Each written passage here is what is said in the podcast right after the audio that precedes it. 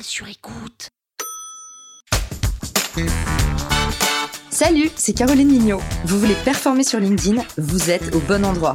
Un épisode par jour et vous aurez fait le tour. Vous allez exploser vos vues. Power Angels.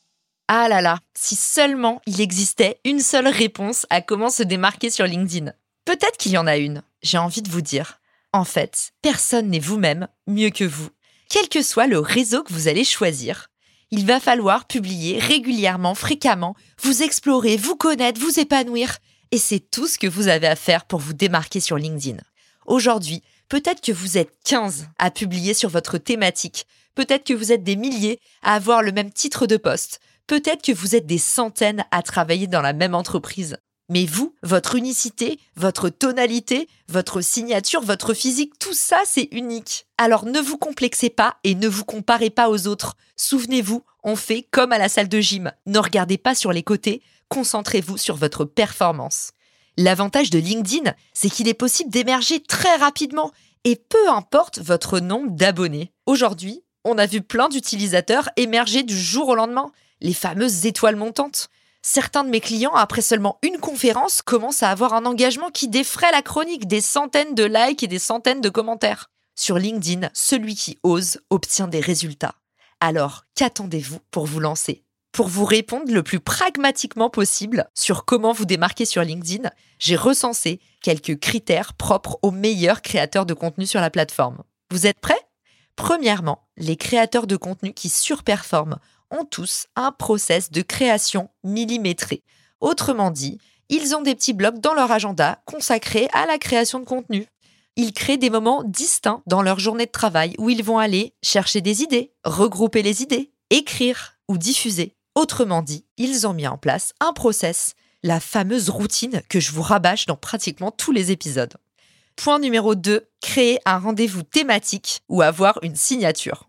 Et j'imagine si je dis le mot carrousel ou vidéo, vous avez tout de suite un créateur avec une patte un peu particulière qui vous vient en tête. Ça, c'est parce que ces créateurs ont réussi à créer avec vous un rendez-vous. Par exemple, quand je pense à la couleur jaune sur LinkedIn, je pense tout de suite à Frédéric Michel Chevalier. Quand je pense à un nœud papillon, je vois tout de suite mon ami Guillaume Giraudet. Et puis, quand j'imagine une casquette, alors là, c'est sûr, c'est Fabien Ferreira. Les rendez-vous peuvent être thématiques, visuels, sonores, peu importe. En tout cas, les créateurs performants arrivent toujours à créer une signature. Point numéro 3, avoir une fréquence assez soutenue. Aujourd'hui, je ne vois qu'un seul créateur, Yann Leonardi, qui ne poste pas beaucoup de contenu. C'est un créateur YouTube, et en général sur YouTube, mieux vaut poster moins, mais mieux. Aujourd'hui, vous pouvez opter pour cette stratégie de poster très peu, un contenu très qualitatif mais sachez qu'en moyenne, c'est beaucoup plus risqué et surtout, vous allez apprendre moins vite parce que vous testez moins de choses sur une courte durée. Mon conseil, c'est donc d'adopter une fréquence assez soutenue, comme 90% des créateurs de contenu qui cartonnent sur LinkedIn. Quatrième conseil, avoir un parti pris fort, une proposition de valeur lisible et limpide. Il faut qu'on comprenne en un clin d'œil ce que vous proposez sur LinkedIn.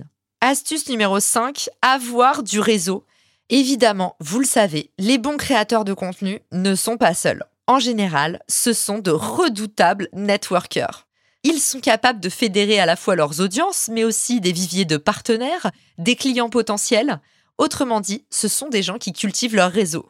Et si vous avez écouté ce podcast, avec le nombre d'épisodes que j'ai fait sur le réseautage, vous devriez être incollable. Sixième critère, avoir le goût des chiffres. Et oui, les bons créateurs de contenu sont en général datavores c'est-à-dire qu'ils ont toujours un œil pour regarder comment leur contenu performe par rapport au contenu précédent, à la semaine précédente ou à tel autre créateur de contenu. Avoir le goût des chiffres, ça permet de s'évaluer pour rester au plus proche des attentes de ses audiences. Enfin, septième et ultime astuce, avoir beaucoup de curiosité. Ça peut sembler un poncif de le dire, mais aujourd'hui, les bons créateurs de contenu sont ceux qui vont tester et innover en permanence. Et pour ça, il faut absolument ouvrir très grand ses œillères et ses écoutilles, être sûr de ne laisser passer aucune information, et puis surtout avoir un petit peu le goût du risque. Si vous écoutez ce podcast, c'est que de toute façon, vous êtes un curieux. Alors, vous n'avez plus qu'à remplir les six critères précédents pour tout exploser sur LinkedIn. J'ai hâte de voir le résultat. La toile sur écoute.